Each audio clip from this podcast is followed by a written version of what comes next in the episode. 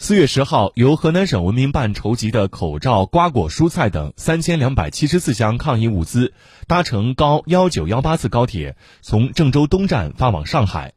为响应中国志愿者服务联合会的号召，河南省文明办启动了“与沪携手，同心抗疫”志愿服务关爱行动，发动全省志愿服务力量，仅仅七十二小时，共筹集物资一点一三万箱。本次活动筹集到的物资包含了口罩、防护服、消毒片等防疫物资四百二十三箱，馒头、面包、火腿肠、方便面等食品九千五百八十六箱，土豆、茄子、胡萝卜等三十吨蔬菜共一千三百三十箱。河南省文明办工作人员罗霄表示，首批物资共一千九百多箱食品和口罩已于四月九号发出，剩余的物资从昨天起陆续从郑州东站发往上海。